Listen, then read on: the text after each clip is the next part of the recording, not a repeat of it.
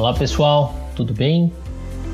Hoje, dando continuidade à nossa programação do SBU Universidade aqui no UroTalks, hoje convidamos o Dr. Fábio Torricelli, urologista assistente da Faculdade de Medicina da USP, para uma abordagem a respeito dos cálculos renais. Vamos ouvi-lo. Meu nome é Fábio Torricelli, eu sou urologista do setor de endurologia do Hospital das Clínicas da Faculdade de Medicina da USP, tenho doutorado e pós-doutorado pela mesma instituição e fiz meu Fellow Research na Cleveland Clinic em Ohio, nos Estados Unidos. Hoje nós vamos conversar sobre o tratamento cirúrgico do cálculo renal. A prevalência dos cálculos renais, como todos sabem, vem aumentando, tanto nos Estados Unidos como no nosso meio, e como forma de tratamento nós dispomos desde a litotripsia extracorpórea por ondas de choque, que eu vou chamar nesta apresentação como LECO, até a ureteroscopia flexível, a nefrofilite percutânea e, dependendo do centro que você estiver, da cirurgia laparoscópica ou cirurgia aberta. Sem dúvida, a forma de tratamento vai depender das condições do paciente e de suas preferências, do tipo de cálculo que nós estamos deparando e da anatomia do sistema coletor renal. Atualmente, os tratamentos endoscópicos com uma ureteroscopia e flexível têm aumentado, tanto nos Estados Unidos, no mundo, como no nosso meio. Nós temos dados que corroboram essas afirmações, mas nós não podemos esquecer dos outros métodos para tratamento do cálculo renal. Eu vou começar a nossa conversa falando da litripsia extracorpórea por onda de choque, que consiste na emissão de ondas acústicas pulsáteis de alta intensidade e baixa frequência que visam a fragmentação do cálculo para que é, pequenos fragmentos sejam eliminados espontaneamente pelo sistema coletor renal. Ele é indicado em cálculos menores que 2 centímetros, classicamente, e tem como contraindicação pacientes grávidas, com coagulopatias, infecção do trato urinário não tratada e hipertensão arterial descontrolada. Tem como vantagem ser um tratamento não invasivo, de caráter ambulatorial, que pode ser feito com sedação e tem baixas taxas de complicações e baixo custo no nosso meio. Em contrapartida, tem uma taxa de doentes livres de cálculos mais, menor em comparação aos tratamentos endoscópicos, uma maior taxa de retratamento. É, a taxa de sucesso varia de 30% a 90%. E isso acontece por quê? Porque nós temos diversos fatores que podem interferir nos resultados da, da litripsia extracorpórea. Existem fatores técnicos, como o aparelho que você está usando. A gente sabe que aparelho eletromagnético tem resultados melhores que aparelhos eletrohidráulicos. A energia, quando a gente faz a litripsia extracorpórea, ela tem que ser iniciada com uma energia baixa e ter aumento gradual durante o tratamento. A frequência do pulso. Frequências menores comprovadamente levam a uma maior eficácia, então a gente deve fazer isso com frequência de 60 a 90 Hz, em detrimento das frequências altas. Não podemos ter pressa para terminar o nosso procedimento. Atualmente, o protocolo mais aceito são os com 90 Hz. A gente tem que adequar o paciente à mesa é, de procedimento, então um bom acoplamento, evitando bolhas de ar entre o trajeto da onda acústica e o cálculo é fundamental para o resultado da LECO.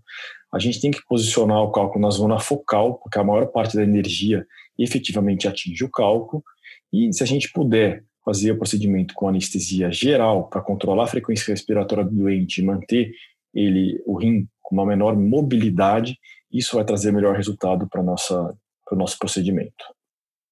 Além dos fatores técnicos, nós temos fatores relacionados ao cálculo, ao paciente em si e ao seu sistema é, coletor renal. O tamanho do cálculo é fundamental quando a gente indica a litriceftal corpórea. Como eu falei, a indicação clássica são cálculos menores que 2 centímetros. E a gente sabe hoje que o tamanho do cálculo é inversamente proporcional ao resultado. Então, nós temos taxas de sucesso que vão próximas a 75% para cálculos menores que 1 centímetro. E quando a gente faz para cálculos em torno de 2 centímetros, essa taxa de sucesso pode cair para algo ao redor de 30%. Não só o tamanho é importante, como a densidade do cálculo é importante. Classicamente, os trabalhos mostram cálculos muito duros, com densidades acima de 900 ou 1000 unidades, dependendo do trabalho que você estiver lendo, apresentam pior resultado, a litripsia extracorpórea, do que cálculos de baixa densidade. A distância pericálculo é importante também, então pacientes que têm um tecido de pouso muito grande, ou pacientes com IMC de frequência adrenal muito grandes, que, que tem uma distância pele-cálculo maior que 9 centímetros tem resultados piores na litripsia extracorpórea. É, um trabalho interessante mostra que quando a gente tem uma distância pele-cálculo menor que 9 centímetros e um cálculo de baixa densidade menor que 900 unidades Houghton, chegam a ter taxas de sucesso maior que 90% com a LECO. Já pacientes que têm inversamente é uma distância pericálculo maior que 9 centímetros, densidade maior que 900 unidades House, tem uma taxa de sucesso em torno de 40%, mostrando a importância desses dois fatores em combinação. O índice de massa corpórea que eu comentei também impacta no resultado da resistência corpórea. A gente sabe que pacientes obesos que IMC maior que 30 têm piores resultados com o método. E anomalias retais, rins com malformações congênitas também por dificuldade de eliminação e drenagem da via tem piores resultados. Tem trabalhos que mostram que nós, mesmo com reaplicações, rim ferradura ou rim pélvicos, tem taxas de eliminações de cálculos de 50% a 60%. Uh, por fim, a localização do cálculo também pode influir no estado da leite corpórea. Classicamente, os cálculos de cálice inferior respondem de forma pior do que os cálculos de cálice médio e superior, e os piéricos, cálculos na PEB renal, seriam aqueles que têm maior resultado. Os fatores anatômicos que estariam relacionados com pior resultado dos cálculos de cálice inferior seria o ângulo pielo-calicinal menor que 90 graus, uma largura infundibular menor do que 4 milímetros e um comprimento do infundíbulo maior que 3 centímetros. Esses fatores anatômicos levariam ao, a uma menor taxa de sucesso da LECO nos cálculos de cálice inferior. Uh, existem alguns fatores adjuvantes que poderiam ajudar no, no, no, nos resultados da litripsia extracorpórea. É, a gente sabe que o uso de alfa-bloqueadores aumenta a taxa de eliminação, então a gente administrar é, alfa-bloqueador na primeira semana ou até na primeira quinzena após, o, até, após a aplicação de leco pode aumentar a taxa de eliminação. E vale a pena mencionar que o, o uso do catéter de duplo J não é recomendado de rotina, não existe evidência que o uso do catéter duplo J diminui a taxa de complicações ou aumenta a taxa de eliminação de cálculos após o resultado da litipsia, após a aplicação da litripsia extracorpórea. É, em relação às complicações, a gente tem sim complicações com a litripsia corpórea, elas não são frequentes e quando acontecem geralmente são de baixa intensidade, mas elas podem ocorrer. O mais comum é hematura macroscópica em dor lombar, que pode acontecer em até um terço dos pacientes. E complicações mais graves seriam hematomas renais, que poderiam ter repercussão hemodinâmica, ou ruas de cálculos, que você precisaria reaplicar a leco para eliminar esses cálculos, ou até fazer uma ureteroscopia e passar um duplo J. São raras, existem trabalhos que mostram uma incidência ao redor de 2%. E complicações tardias, como desenvolvimento de hipertensão é, arterial sistêmica, diabetes ou perda de função renal, não se comprovaram até hoje, então esse, essa preocupação não deve limitar o uso da aplicação da, da LECO no tratamento de cálculos renais.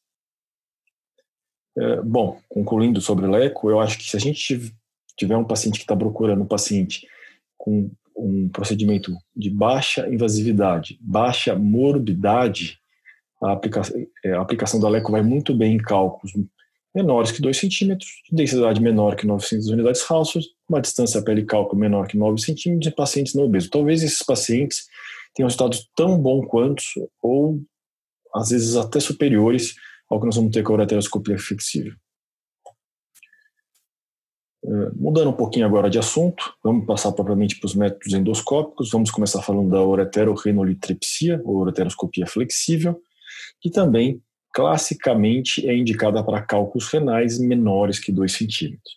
Mas a gente tem hoje, devido ao aumento da, da quantidade, da qualidade de tecnologia que foi incorporada ao método, a gente tem aumentado um pouco o tamanho da indicação e tem centros fazendo ureteroscopia flexível para cálculos de até 3 ou 4 centímetros. Como contraindicação formal ao método, pacientes de vigência de infecção urinária tem que ser tratado antes pelo risco de sepse no pós-operatório. É importante lembrar que quanto maior o tamanho do cálculo, maior vai ser o tempo cirúrgico e menor será a sua taxa de doente livre de cálculo. Tem um trabalho interessante na literatura que dividiu pacientes com cálculos menores que 1 centímetro, de 1 a 2 centímetros, 2 a 3 centímetros, e um quarto com cálculos maiores que 3 centímetros. E ele mostra claramente uma relação inversamente proporcional. Quanto maior o cálculo, maior, menor a taxa de doentes livres de cálculo. E não só a taxa de doentes livres de cálculo é menor, quando a gente aumenta o tamanho dos cálculos que nós estamos tratando, como a taxa de complicações aumenta. Não só complicações menores, como dor mas, e hematúria, mas complicações maiores, como principalmente as complicações infecciosas e perfuração de via excretora. Quando a gente vai fazer uma ureteroscopia flexível, é fundamental que a gente tenha todos os materiais descartáveis disponíveis na sala e que a gente conheça os nossos materiais, tanto fio guias hidrofílicos, fio guias teflonados. É, eu recomendo, e é recomendado pela maioria das entidades médicas, o uso de dois fio guias, um de segurança e um fio guia de trabalho ao se realizar uma ureteroscopia flexível, lógico, com a experiência. Às vezes, dependendo do caso, você pode abrir mão de um segundo fio guia, mas no início da curva de aprendizado com certeza é válido. A gente tem que ter um catéter ureteral 5 ou 6 frentes na sala, contraste, bainha de acesso ureteral, a fibra do laser, a fibra recomendada de laser é uma fibra de 270 micras ou menor, um basket sem ponta e um duplo J.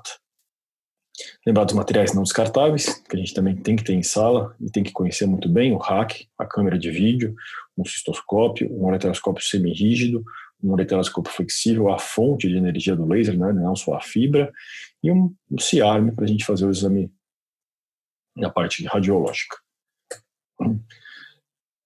Mais importante ainda, conhecer o tipo de ureteroscópio flexível que você vai usar durante esse procedimento. Existem inúmeros ureteroscópios flexíveis no mercado das mais diversas marcas, com ângulos de flexão e deflexão variáveis e com definições de imagem variáveis, desde é, ureteroscópios óticos até ureteroscópios digitais. Então é importante saber o que temos em mão. E é, tão importante quanto saber o caso que a gente vai tratar e ter um exame de imagem adequado para a gente planejar o nosso tratamento. Tá? O uso de raio-x ou só uma, uma orografia escritora pode nos trazer informações imprecisas sobre o tipo de cálculo e anatomia do sistema que nós estamos tratando. O ideal é uma tomografia é, sem contraste inicialmente, se tiver alguma suspeita de é, alteração da, da, da, anatomia do sistema coletor renal, aí sim lançar a mão de uma tomografia computadorizada é, com contraste. É, lembrar que a ureteroscopia flexível não é um exame, não é um procedimento livre de complicações, tá? Existe um estudo prospectivo com mais de 360 casos mostra que em até 45% dos procedimentos nós temos algum grau de lesão ureteral. Logicamente, a maioria das lesões são de baixa intensidade, são lesões é, grau 1 ou grau 2, que você tem apenas uma lesão da mucosa ou submucosa, mas existem lesões mais graves que podem ocorrer, como perfuração parcial ou total do uretere e mais tragicamente uma avulsão ureteral. Quando a gente está fazendo uma ureteroscopia flexível, lembrar que cálculos de cálice inferior sempre são um pouco mais trabalhosos e desgastam mais o nosso material, é, então sempre que possível reposicionar o cálculo, pegar ele com o basket, jogar para um, um, cálice mais favorável, um cálice médio ou preferencialmente superior, onde você vai realizar a fragmentação e depois a retirada do, dos fragmentos. É, tomar muito cuidado na extração dos fragmentos, pois os cálculos podem impactar no ureter e você pode ter uma lesão iatrogênica, então tomar muito cuidado com o tamanho de fragmentos que você vai estar tá, vai estar tá tentando retirar pela bainha de acesso ureteral. Bom, o que eu ia falar da ureteroscopia é basicamente isso. Eu vou passar para o próximo método, que é um método que é a nefrolitotripsia percutânea, tá? que está indicada nos cálculos renais maiores que 2 centímetros, ou, dependendo do centro, cálculos renais maiores que 1,5 um centímetro e meio, quando localizados no cálice inferior. Também é indicado para cálculos múltiplos, onde a massa de cálculo vai ser maior que 2 centímetros, cálculos coraliformes, ou quando você já teve falha de outros métodos, você tentou uma litrifiltração corpórea, tentou uma ureteroscopia flexível, não atingiu o cálculo, não conseguiu tratar, o paciente continua com dor, você pode sim fazer uma, uma nefrolitipsia percutânea para acessar esse cálculo e tratar. Uh, o paciente vai ser posicionado na, na mesa, pode ser posicionado em decúbito dorsal ou decúbito ventral. As duas formas proporcionam uma alta eficácia e podem levar a um sucesso do tratamento e vai depender hoje em dia da preferência do cirurgião. Uh, existe uma revisão de literatura e meta-análise com, com, mais de mil casos é, incluídos, com 720, mais de 720 casos no grupo percutânea, comparado com 450 casos no grupo ureteroscopia flexível, que mostra que a cirurgia percutânea em relação à ureteroscopia tem uma taxa de doentes níveis de cálculo maior, mas as custas é, de uma taxa de complicações também maiores. Complicações que vão desde uma queda maior de hemoglobina, um tempo de permanência hospitalar maior é, e uma taxa de transfusão maior. Tá? Então, assim, é um método que proporciona uma maior taxa de doença de cálculo, uma maior eficácia, mas o preço disso são complicações às vezes mais frequentes e às vezes um pouco mais graves que na ureteroscopia. Hoje em dia, para diminuir essa taxa de complicações, diversas inovações têm sido incorporadas na nefro percutânea. Hoje nós temos uh, a, cirurgia, a, cirurgia, em posição supina uh, e combinada com ureteroscopia, que pode proporcionar uma taxa de complicações menores, um resultado do stone foi maior. Você tem um acesso guiado por endoscopia, você pode fazer toda a punção e a dilatação sob visão, e a gente tem instrumentos cada vez menores, que a gente pode fazer a mini percutânea, a micro percutânea, a ultra mini percutânea, visando diminuir uma, a taxa de, de sangramento e de transfusão dos pacientes. Uh, resumidamente, na abordagem do cálculo renal, a gente poderia inferir que cálculos menores que 1 centímetro devem ser tratados preferencialmente com litotripsia extracorpórea, embora cada vez mais a gente tenha indicado a ureteroscopia flexível para esses casos. Na falha da litotripsia extracorpórea, sem dúvida, a ureteroscopia flexível é o método de eleição. Para cálculos de 1 a 2 centímetros, com bom prognóstico, a litotripsia extracorpórea, aqueles prognósticos já mencionados no começo da apresentação, a litotripsia extracorpórea é uma boa opção. Já quando você tem mau prognósticos, cálculos grandes, de alta densidade, talvez eles devam abrir mão da licença corpórea e partir direto para uma metroscopia flexível. E para cálculos maiores que 2 centímetros ou que tiveram falha nos métodos anteriores, aí a cirurgia percutânea é o método de eleição. E para terminar a nossa discussão, eu vou falar das abordagens, de, das indicações de cirurgia laparoscópica ou aberta. Né? A gente sabe que hoje em dia elas são indicadas apenas quando a litripsia extracorpórea ou os procedimentos endurológicos não tiveram sucesso, quando você não tem o material adequado para fazer procedimentos endurológicos, pacientes com deformidades esqueléticas, contraturas e deformidades de pelve que não permitem um posicionamento adequado para os métodos endoscópicos, quando você vai fazer uma nefrectomia total ou parcial por um rim não funcionante, você pode fazer uma cirurgia laparoscópica ou aberta, ou uma abordagem comitante. É importante salientar que tanto a cirurgia laparoscópica como a cirurgia aberta não são procedimentos de primeira escolha no tratamento de cálculos renais, tanto pelo guideline da Sociedade Americana de Urologia, como pelo guideline europeu de urologia. E se você quiser fazer um tratamento laparoscópico, os resultados melhores são obtidos quando a gente faz uma pielolitotomia laparoscópica. Aí sim, talvez uma pelve extra-hilar no paciente sem manipulações prévias, seja um caso bom para você tentar um tratamento laparoscópico. Eu agradeço a atenção de todos vocês e um bom dia. Obrigado. Você acabou de ouvir mais um episódio do UroTalks, o podcast oficial da Sociedade Brasileira de Urologia Seção São Paulo. Todas as edições estão disponíveis no site www.sbu-sp.org.br e também nas principais plataformas de streaming. Nos vemos no próximo episódio. Até lá!